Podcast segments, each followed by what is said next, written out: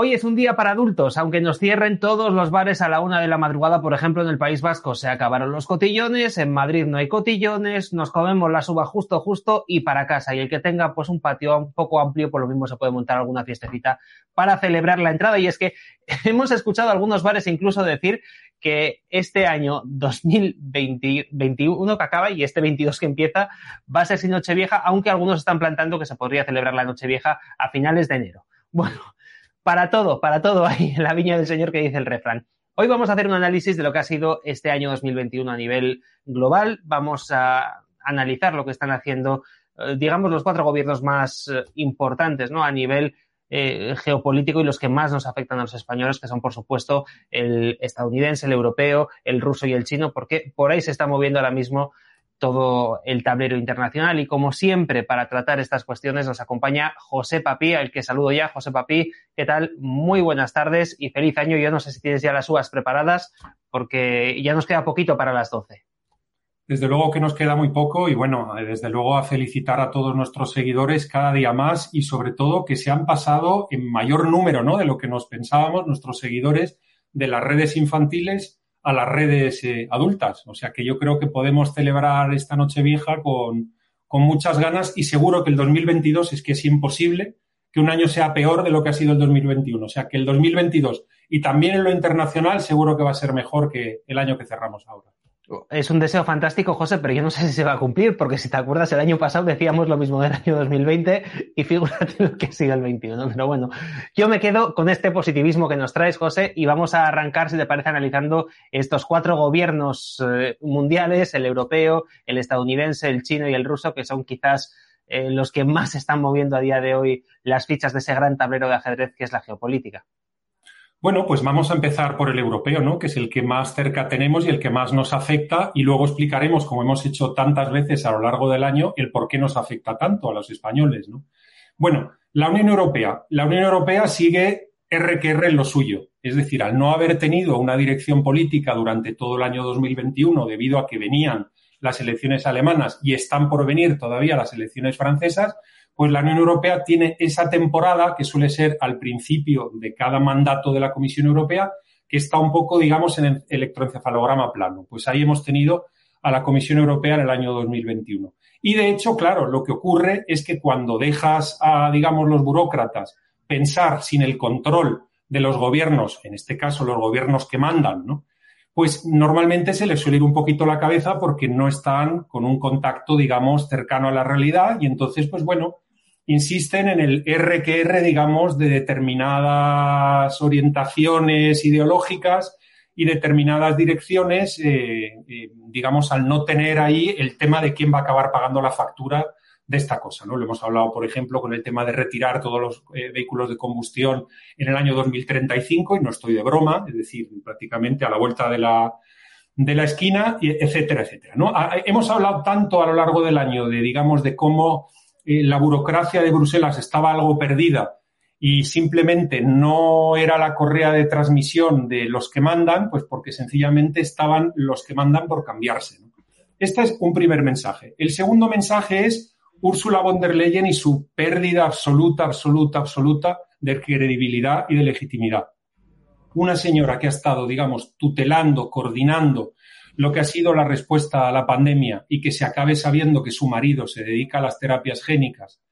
En fin, el tema ya es, eh, es decir, pasa de castaño oscuro. Está todavía por ver qué es lo que va a hacer, si va a obedecer al nuevo gobierno alemán, ahora pasamos a eso, o si ella se va a quedar, digamos, en aliada de quien sea, con tal de eh, no obedecer, digamos, a gente de otro signo político de su país. Probablemente yo me, atrevo a, decir que esta mujer que le gusta mucho el sillón probablemente acabe obedeciendo a lo que le diga Olaf Scholz desde Alemania. Ha habido en el pasado casos, lo hemos comentado también, en el que, por ejemplo, yo recuerdo todavía el de Romano Prodi como presidente de la Comisión Europea y el señor Berlusconi en Italia que se llevaban a matar. Y ha habido más casos de ese tipo, pero bueno, eh, digamos que ese peligro, viendo a Ursula von der Leyen, viendo, digamos, la, la, la, la, poca vergüenza, digamos, que ha mostrado en tantas cosas, pues ahora mismo eh, yo creo que esto no, no, no, no, no, no, digamos, ella, ella no va a estar enfrentándose a los que mandan, ¿no? Y yo sigo recordando en la Comisión Europea que yo como español me siento tocado, me siento tocado por el hecho de que cuando empezó el dichoso tema de la pandemia se pusieron paternalistas a criticar, a decir que los demás teníamos que aprender de los demás, que teníamos que tal y teníamos que cual, que eso es cierto, vaya si hemos tenido que hacer las cosas mal para que nos llegaran a decir estas cosas, pero es que la cuestión es que cuando las cosas han ido mal también en los otros países, a eso sí que no les ha llamado la atención. Es decir, nunca ha habido burla por los muertos alemanes, nunca ha habido burla por los muertos franceses, nunca ha habido burla por los muertos belgas, holandeses y lo que sea. Y yo de eso me acuerdo y me acordaré toda la vida desde luego, cómo nos han tratado y cómo han hablado de nosotros, por lo menos los politicastros de estos países. He hablado de la Unión Europea a la deriva por falta, digamos, de dirección. Hemos hablado de Ursula von der Leyen. Vamos a hablar ahora de Alemania. Alemania tiene un nuevo gobierno. Hemos dicho que es Merkel, pero un poquito de color de rosa. Esto es muy interesante que lo tengamos en cuenta porque también sabemos, digamos, que va a ser más R que R en la Unión Europea. ¿De acuerdo? Em, ¿Qué es lo que ha pasado ahora mismo en Alemania? Pues en Alemania, lamentablemente, ya han dejado caer una serie de pildoritas de que, aunque sea Merkel de color de rosa, ahí están los liberales y está la gente muy cansada en Alemania de, y ellos también hacen la demoscopia correspondiente en Alemania y en otros países que son contribuyentes netos. Y esa demoscopia ya muestra que la gente está harta está harta de pagar y de transferir fondos al sur. Incluso ese, ese gobierno, que es Merkel de color de rosa, también está anunciando que se van a acabar los estímulos estos a cascoporro a final del año. Ya empiezan a pararse fondos pandémicos en el entorno del final del primer trimestre del 2022 y al final del año ya se acaban, digamos, el quantitative easing este de la compra cascoporro de deuda pública soberana de los países del sur, así por la cara y sin parar. Mucha gente nos dice, eh, oye, es que esto ya lo llevabais diciendo un tiempo, ya, es que estamos fuera de toda lógica desde hace mucho tiempo.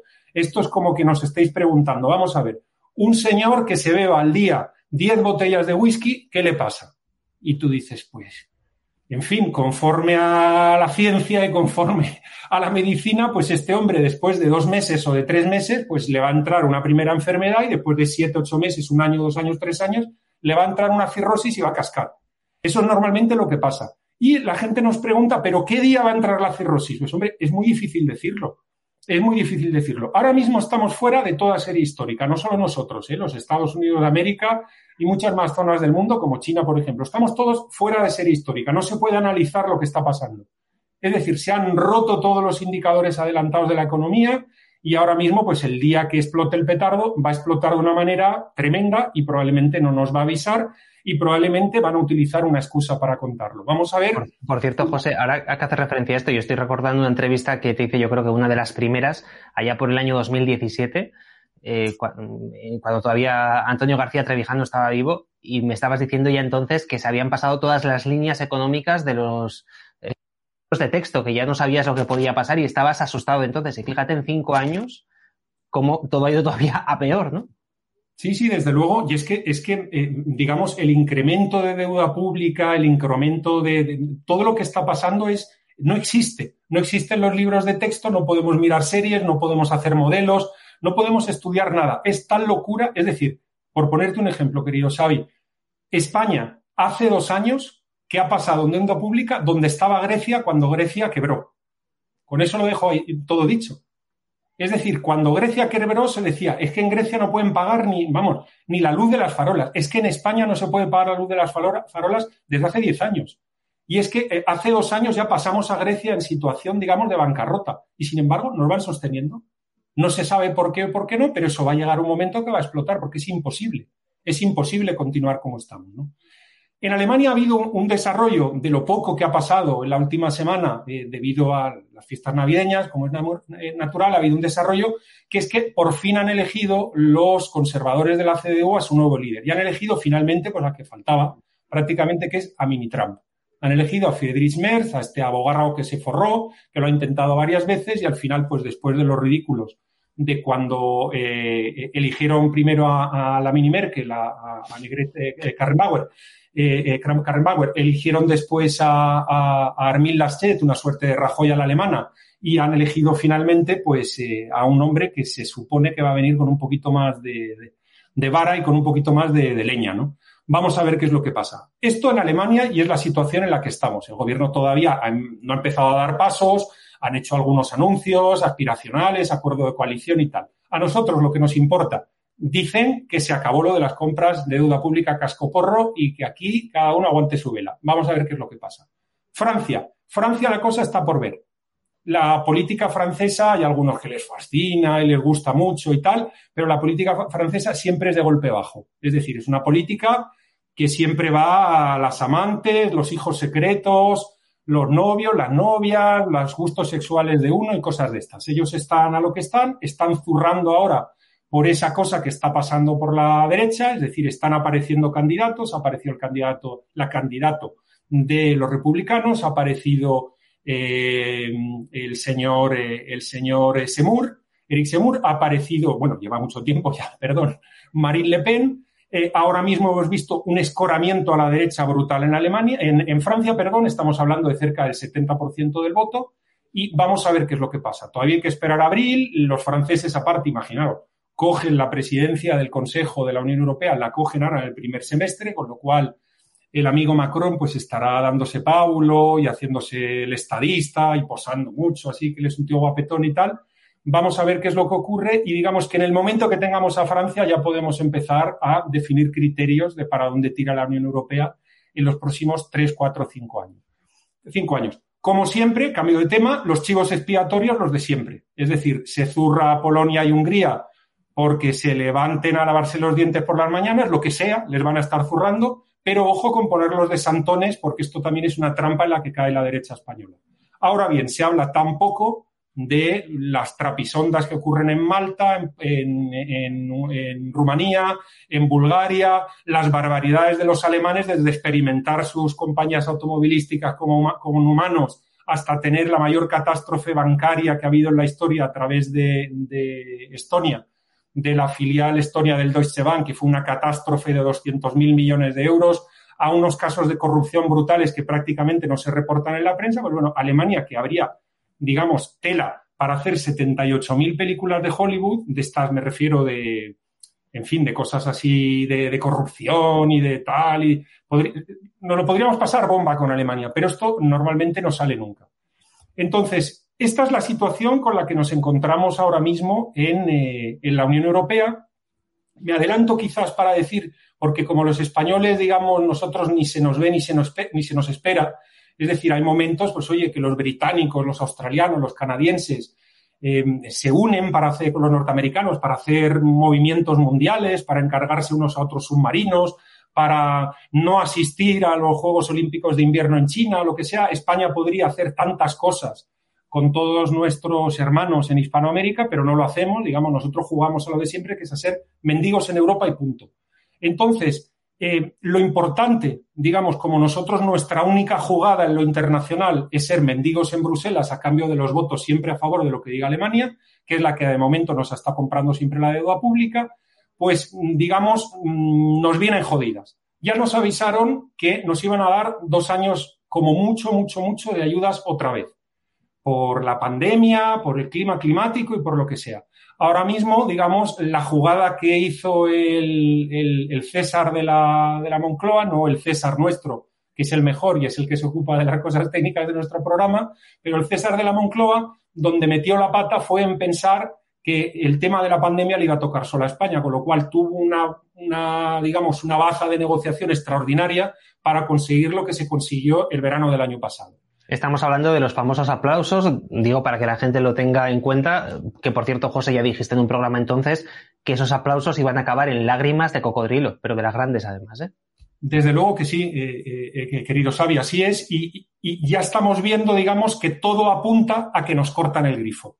Ya se empieza a cerrar el grifo en el primer trimestre del 2022, nos cierran el grifo eh, al final, ya digamos en general, de la compra de deuda pública, en general, al final del año 2022. Eh, y lo importante que hay que destacar es que no se puede hacer una política internacional, una apuesta en política internacional que sea que me manden dinero de Bruselas, porque ahora mismo vienen unos nubarrones para todos. Los nubarrones no solo vienen para España, los nubarrones vienen para Alemania y vienen para mucha gente. Es decir, los números ahora mismo de inflación que hay en el mundo, las subidas de tipo de interés que ya han anunciado en Estados Unidos y que van a acontecer en Europa, todo esto va a poner mucha presión en muchos países. Y pensar que nosotros siempre podemos estar, mamá dame dinero, mamá dame dinero, mamá dame dinero, ya llega un momento que se acaba la cosa. Que mamá te dice, niño, tienes 34 años, ponte a trabajar. Es decir, y ese es el momento que ya le ha tocado a España. Y le va a tocar a España no porque nos odien o nos tengan manía, es que la política en estos países se ha, recalentado de una manera brutal, que ustedes no lo vean en los medios que siguen, pues yo lo lamento muchísimo. Si no leen idiomas extranjeros, si no tienen el tiempo de informarse, si no tienen amigos, novios, correligionarios o lo que sea en otros países. Pero ahora mismo la política en los países nórdicos, en Holanda, en Austria, en Alemania, en todos los países paganos, todos los países que pagan la dolorosa todos los años, la política está muy tensa. Y ellos tienen que sobrevivir, los políticos de estos países tienen que sobrevivir. Ellos no quieren tampoco quitarse del sillón, como el sátrapa de la Moncloa.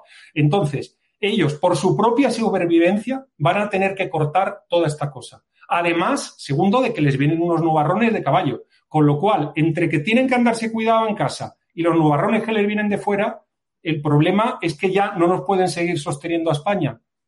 El gobierno español, ya hemos dicho aquí sobre lo que tiene que trabajar, lo hemos contado un montón de veces. España es fuerte en cuatro cosas y tiene que trabajar en ellas. Es fuerte en turismo, es fuerte en alimentación, es fuerte en construcción de vehículos y, eh, eh, eh, em, digamos, lo que tiene que hacer es fuerte también, pues bueno, en agricultura, en, turismo, en fin, todo, todo esto que ya lo hemos contado tantísimas veces.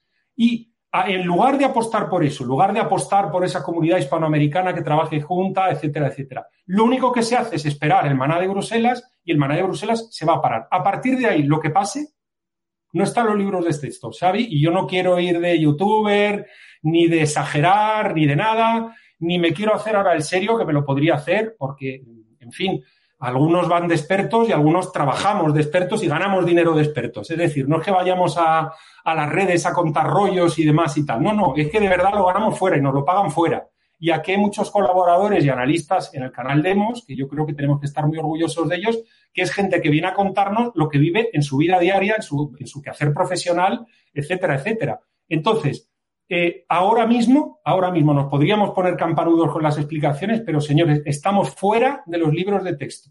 Yo no quiero hacer aquí un titular de estos mamarrachos de tipo de red social y tal, no quiero hacer un titular mamarracho, pero de verdad que estamos fuera de los libros de texto. Lo que acabe pasando ya no lo sabe ni Dios, con perdón. Pues la verdad es que es una situación que preocupa, que da miedo, porque las últimas veces en las que España la han llevado al límite, pues la cosa no ha terminado nada bien, ¿no? Tenemos una larga historia, por ejemplo, de guerras civiles entre otras tantas desdichas y desgracias, ¿no? En fin, José, vamos a Estados Unidos, si te parece, ya hemos hablado de Europa, nos vamos a la primera potencia mundial con un ancianito gobernándola, un ancianito que justo, justo se acuerda de su nombre y sí se acuerda. ¿Qué nos llega desde el otro lado del Atlántico? Hombre, podemos hacer el análisis serio o el análisis de broma. Venga, vamos a empezar por el serio, ¿no? Que, en fin, que todos y luego ya nos reiremos. Y luego nos reímos un rato, ¿no? Vamos a ver, el análisis serio. El análisis serio tiene unos índices de aprobación, este hombre, mínimos. Es decir, el presidente más votado por, humanos y por no humanos de las elecciones norteamericanas, siempre hemos hecho esta matización para que se sepa que luego, como los no humanos no pueden participar en las encuestas, pasa lo que pasa es el tío con índice de más desaprobación de los últimos 30, 40, 50 años. Ya peor que Trump. Está bajando del 40%, está en 30 y pocos por ciento ahora mismo. En economía tiene unos índices de desaprobación de cerca del 70%. La gente se da cuenta que es un incompetente y que este hombre no, no vale para nada. Y esto está ya siete, ocho, nueve meses después de que entrara como presidente, ya empieza a ver estos números. Estoy hablando del mes de septiembre y ahora mismo ya en diciembre la cosa está ya, pero, pero pero caída, es decir, se le están abandonando ya hasta los de su propio partido. La propia Kamala Harris, como la llamamos aquí, le preguntan el otro día, oye, ¿qué ha dicho Biden que si está con salud, él se presentará el 2024? Uy, yo con él no he hablado, yo, yo, yo, yo, yo no sé nada, yo no sé nada. Y pone la sonrisa hasta que pone ya de caballo y echa a andar así por un lado. Es decir, ahora mismo están volviendo a posicionar a Hillary Clinton, tenemos la peor inflación en 30 años en los Estados Unidos de América, acercándose al 6%. La frontera la han destrozado con todas estas, digamos, llamadas globalistas y demás, y ha llegado a un punto ya que no se puede ni gestionar. los ataques, los ciberataques que ha habido, la salida de Afganistán, que fue una broma. Es decir, yo he escuchado, he escuchado, en fin, de una manera cercana, alguno de estos, digamos, gente que hace temas de vigilancia y de seguridad en Afganistán y que estuvieron en los últimos días, digamos, de la salida de Afganistán, que contaban abierta y directamente que cuando le explicaban ellos a los del ejército americano cuando le explicaban ellos a, los políticos, a los diplomáticos y tal, oye, dejad algo de ejército mientras nos vamos hacia el aeropuerto, mientras vamos abandonando la, eh, la embajada, mientras recogemos el material porque esta gente eh, va a atacar en el acto y va a tomar el control del acto. No, no, no, no, no. Al haber sido Trump y al haber hecho nosotros ese gesto tan maravilloso de salir, sacar el ejército de allí, ellos ya nos han dicho que se van a portar muy bien. Ese es el nivel de la diplomacia norteamericana, queridos amigos. Ese es el nivel de primera mano y contado por personas que están allí con gente que han colocado en cargos de una importancia estratégica extraordinaria, que no son nada más que ideólogos con un titulito de alguna universidad buena norteamericana y que no han vivido nada en toda su vida. ¿Cuál es la consecuencia de esto? Que el país está cayendo al suelo. Que el país está cayendo al suelo y debido a los resortes que ofrece la Constitución norteamericana, evidentemente, ahora mismo hay una revuelta, digamos, por parte de mucha parte del Partido Republicano, por parte de la sociedad civil, que no está dentro del Partido Republicano, pero estamos hablando de 16 demandas de estados contra el gobierno federal, con estados que están, eh, no dirá pie de guerra por no calentar los ánimos, pero que están muy enfrentados a lo que es todo el mundo globalista eh, que los demócratas quieren impulsar desde Washington, desde Nueva York y desde el cine de Hollywood, y nos estamos encontrando pues que allí las cosas se están calentando. La cuestión es que, evidentemente, es decir, ahí hay un capitalismo trabajador, un capitalismo, digamos, de pyme, un capitalismo que lucha, y luego están estos oligarcas de los oligopolios y de los monopolios tecnológicos, digitales y demás, que están absolutamente aliados con la élite para controlarlo todo. Ya hemos visto también cómo ellos cambian de criterio cuando hace falta, pero eso lo hemos comentado a lo largo de todo el año con muchos ejemplos. Este sería el análisis, digamos, serio el análisis serio. La única vez que, y termino el análisis serio quizá con una pequeña nota, la única vez que se ha votado, le han metido una paliza al Partido Demócrata nunca vista. Lo que acabe pasando en los midterm del próximo mes de noviembre, yo apuesto muy claro que ya sé lo que va a pasar. Y a partir de ahí, digamos, la supuesta llegada del nuevo presidente fetiche, el abuelito con la negrita, que la negrita le sustituye al abuelito cuando el abuelito se pone muy mal, todo esto que se habían planteado en Estados Unidos ya está colapsando. Ya está colapsando y... Sí. sí, perdona, José. No, te iba a decir, es que fíjate hasta qué punto yo recuerdo cuando llegaron al poder que empezaron a decir que iban a dar dinero a todo el mundo. A mí, ese tipo de mensaje con ese Green New Deal y este tipo de, de medidas que querían tomar, ¿no? Para dar dinero público a cascoporro, a asociaciones, etcétera, eso que me sonaba a mí tanto a España, digo, en Estados Unidos, que hasta para cualquier cosa que igual hace falta, pues algo de dinero en sanidad, o, enseguida eh, lo primero que te dice un ciudadano de a pie es, vale, ¿y esto quién lo paga? ¿Cómo se paga? Es la primera pregunta que te hace cualquier ciudadano de a pie, porque hay una sociedad civil muy fuerte. Yo cuando llegaron y empezaron con este tipo de mensajes dije, madre mía, yo, yo no comprendía cómo se atrevían siquiera a plantearlo en medios de comunicación teniendo en cuenta cómo es esa sociedad civil a la que hacía referencia, ¿no? Esa pequeña pyme pequeño empresario que se monta su tienda, su, pequeño supermercado y, que eh, lucha para llegar a final de mes, ¿no?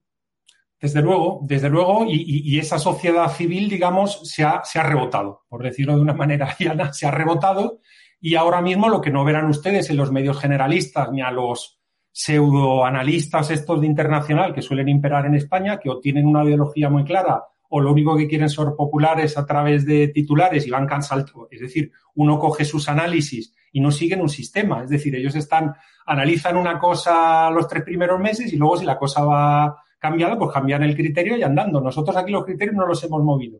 Solemos acertar y si no acertamos, pues pedimos perdón y decimos, oye, las herramientas que usamos nos han fallado. Pero, pero sí, en efecto, esa sociedad civil que sí que además tiene resortes para defenderse del poder, a través del sistema judicial, a través de votar a representantes que sí que son representantes de la población, etcétera, pues se está rebotando eh, por lo que ha pasado y ahora mismo pues están empezando a cambiar y mucho las cosas en Estados Unidos. Con lo cual, digamos, el plan globalista este que estaba en la mente de todos muy probablemente empieza a tener muchísimos palos en las ruedas a partir del mes de noviembre, diciembre, enero del año que viene. Con lo cual, vemos que hay una situación ahí un poco catastrófica a final del año que viene. Fijaros, en lo que es la cuestión de deuda en Europa, en lo que es el, digamos, un cierto cambio que va a haber en el poder norteamericano, porque con toda probabilidad los demócratas van a perder el Senado y van a perder el Congreso, con lo cual allí el balance de poder va a ser totalmente diferente. Y bueno, eh, ese sería el, eh, el, análisis serio. El análisis de broma, yo creo que se puede resumir en la anécdota del Let's Go Brandon, ¿no? Que yo creo que resume ahora mismo dónde está el mundo globalista, el mundo progre, progre, el mundo, digamos, que nos ha querido mandar mensajes de control totalitarista sobre las personas. Os cuento la anécdota muy rápidamente, que seguro que ya estáis informados, pero a los que no estén, simplemente un minuto para contarlo. Hay una carrera de la NASCAR de estas de coches en Estados Unidos y está allí pues un estadio con los coches pegando vueltas, como les gusta a los Yankees, y eh, empiezan a gritar en inglés, fuck you Biden, que te jodan Biden. Lo gritan, gritan, gritan. ¿Qué hace el comentarista? El comentarista, evidentemente, muerto de miedo de perder su trabajo, inmediatamente dice, y se les escucha animadísimos y están animando a Brandon, están, era uno de los corredores, let's go Brandon, vamos Brandon, vamos Brandon, ¿no? Estaban animando a uno de los tíos que estaba ahí conduciendo. Entonces, en el mundo republicano, más bien que en el mundo republicano, en el mundo trampista, digamos, y en el mundo disidente, se ha cogido lo de Let's Go Brandon como una manera educada de mandar a tomar por saco a Biden sin decir vete a tomar por saco Biden, sino que se dice en lugar de fuck you Biden, Let's Go Brandon. Bueno, pues el otro día, en un programa donde el Joe Biden está eh, con su señora felicitando la, Navidad a la gente que le llama, en fin, yo entiendo que habría un filtro y demás, eh, a esto lo podéis buscar porque hay una grabación en Twitter que es espectacular que es espectacular, con gente bailando y todo en una, en una pantalla cuando le hacen la gansada.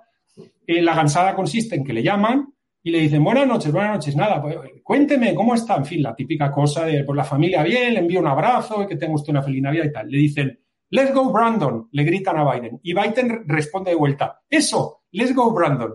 La mujer le coge del brazo y ahí se acaba y se monta un cachondeo del cual no ha salido la política eh, norteamericana en los últimos días.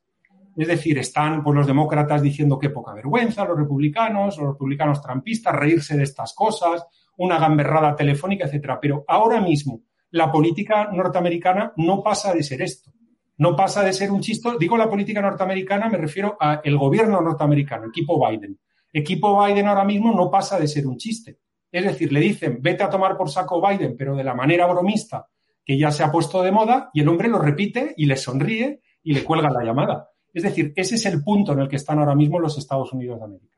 Y luego algunos tenían miedo cuando entró Donald Trump porque había ese famoso botón rojo que podía activar un arma nuclear. Pues no sé yo qué me da más miedo, si el malvado hombre naranja o este pobre abuelito que no sabe ni cómo se llama.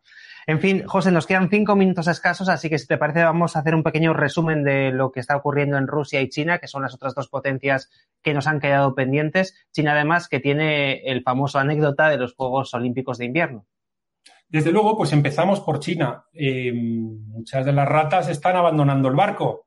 Esas ratas que tenían tan claro que China iba a tomar el control del mundo, que mm, los Estados Unidos de América le quedaban dos patadas, etcétera, etcétera. Es decir, ahora mismo estamos viendo en prensa progre que ya pues, están informando de todos los problemas estructurales que tiene este país, energéticos, sociales, militares, de relaciones con sus vecinos, de falta de maneras en las relaciones diplomáticas, la última gansada contra Lituania, porque se atrevieron los lituanos, pobres hombres, a poner allí una oficina comercial en Taiwán, entiendo, para que las empresas lituanas compraran chips o compraran tecnología y se la mandaran eh, de vuelta hacia Vilnius y las otras bonitas ciudades de Lituania. Y eso, eso es lo que hay. Es decir, ahora mismo China está resquebrajándose, es una potencia inmensa, eh, fenomenal, monumental, pero si puede, vamos, eso de que iba a sustituir a los Estados Unidos de América, que era el aliado ideal que se mostraba en el foro de Davos con todos aplaudiendo y todos poniéndole mala cara a la señora May y a Donald Trump y tal.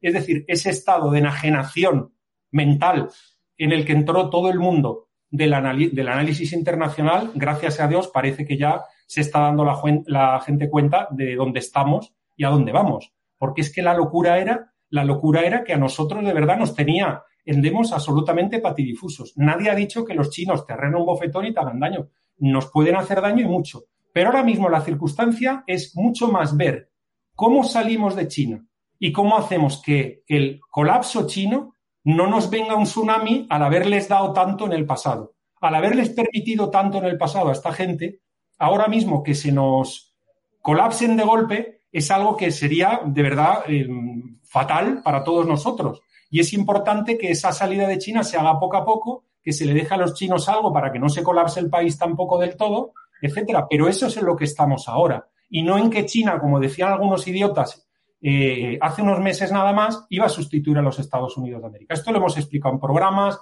con detalle, hemos aportado los criterios serios para que la gente analice y luego cuando vemos venir los datos, sencillamente os reenviamos aquel programa donde estuvimos con un gran analista que viene del mundo militar, estuvimos Vicente Ferrer, estuvo servidor, y la verdad es que en ese programa os dimos todos los criterios para poder analizar lo que le va a pasar a China. Y ya está. Y ahora mismo, sencillamente, hacemos eso que se llama en estadística del confirmation bias, es decir, nosotros sacamos ya datos que confirman nuestra tesis y lo vamos poniendo, ¿no?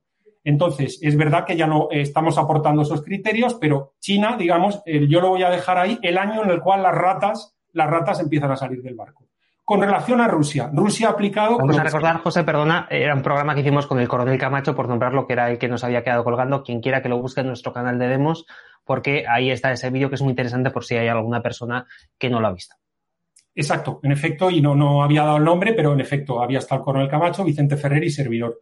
Eh, em, con relación a Rusia, Rusia sigue aplicando su política realista.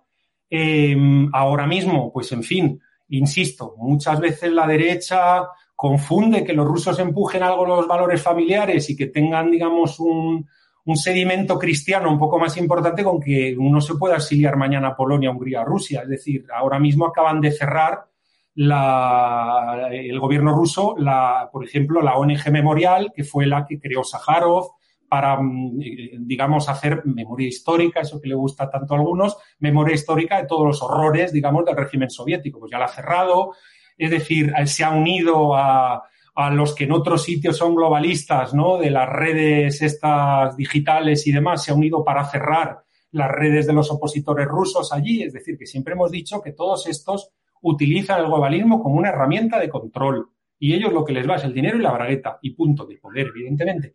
Y eso es lo que más les gusta y eso es lo que hay. Y cuando te tienes que hacer nacionalista te haces y cuando te quedas de globalista te quedas de globalista, que es el mundo en el que nos han metido los de, o el, lío en el que nos han metido los del mundo occidental. Entonces, Rusia, ahora mismo, todos estos aprendices de, de diplomático que están ahora mismo volando de la OTAN a aconsejar a los ucranianos y tal, la situación está muy tensa eh, hay que ver el pulso que le ha echado, por ejemplo, el, país satélite de Rusia, los bielorrusos, con Lubashenko, el pulso que le ha echado la Unión Europea, casi les está ganando. Lo que está ocurriendo eh, ahora mismo en la frontera, pues bueno, los rusos lo explican, lo llevan explicando 10 o 15 años, consideran que los occidentales les han traicionado cuando entraron en la OTAN a todos aquellos países que estaban antes, digamos, al otro lado del muro. Y bueno, es una situación tensa. El sátrapa de Moscú también, evidentemente, tiene una situación complicada que torear en su casa. Eh, hablaremos un día de cómo ha caído la clase media allí, hablaremos un día también en detalle de cómo toda la oligarquía que rodea a Putin se está haciendo vieja y se está muriendo y no está habiendo reemplazo. Y digamos, es una situación compleja. Es una situación compleja y hablaremos en detalle este año y mucho, desgraciadamente, de cómo está la cosa en Ucrania. Y quizá, mm, ¿sabes? Si me permites acabar de cachondeo y no de cachondeo al mismo tiempo, ¿vale? Quizá una noticia internacional del Vaticano. Adelante. Adelante, porque además es un país que genera mucha polémica, sobre todo por el actual Papa que ahora mismo está llevando a cabo eh, el dirigir, ¿no? Ese, ese pequeño barrio romano al que le llaman país. Exactamente. Pues, ¿sabéis lo que ha pasado? Pues yo lo dejo ahí y ya cada uno que piense lo que quiere. A los que no han aceptado determinado líquido del amor en sus venas, les suspenden empleo y sueldo en el mes de enero de 2022. Pues ahí queda. Habrá que ver si... No sé si estoy gastando una broma, estoy diciendo algo que es absolutamente horrible, ¿no? y que le puede tocar el corazón a mucha gente, pero ahí lo dejo. Y yo creo que, perdonad, digamos, no sé si ha sido la gamberrada de Nochevieja, ¿no? Porque en Nochevieja se suelen hacer gamberradas, uno toma un poquito la copita, tal, y, y te vienes arriba, pero ahí os lo dejo y se lo dejo como, como noticia o como criterio para el análisis de todos nuestros seguidores, que insisto, son muy listos. Pues ahí queda ese último mensaje con el que cerramos este último programa del año 2021. José, como siempre, muchísimas gracias por habernos acompañado en este horroroso año que cerramos. Quiero quedarme con ese optimismo con el que has arrancado, diciendo que el año 2022 va a ser un buen año. Esperemos que así lo sea. Desde luego aquí seguiremos contigo y con el resto de nuestros colaboradores al pie del cañón, contando todo lo que ocurre en España y también en el resto del mundo y, por supuesto, ofreciendo criterios para comprender esa realidad que siempre desdibujan los medios de comunicación. José, feliz año. Vámonos rápido que no nos den las uvas, hoy nunca mejor dicho, y nada de atragantarse, ¿eh? Desde luego, así haremos y un feliz año para todos y un abrazo muy grande para todos nuestros seguidores. Gracias por estar ahí. Nosotros cerramos aquí el programa. Te invitamos, por supuesto, a que te unas a todas nuestras redes sociales, a las de la programación infantil, Facebook, Twitter, eh, YouTube y, por supuesto, a nuestras redes sociales cañeras, en donde ponemos los programas con dos rompos solo para adultos, Bichute, Ramble, eh, Odyssey, Twitch, nuestra página web, por supuesto, demoslibertad.com. Antes de finalizar, como siempre, le damos las gracias a César Rubadilla, que es nuestro técnico que ha hecho posible que este programa llegue a vuestras casas. Y una última cuestión, un último deseo para cerrar el año 2021. Enamórate de la libertad. Feliz año.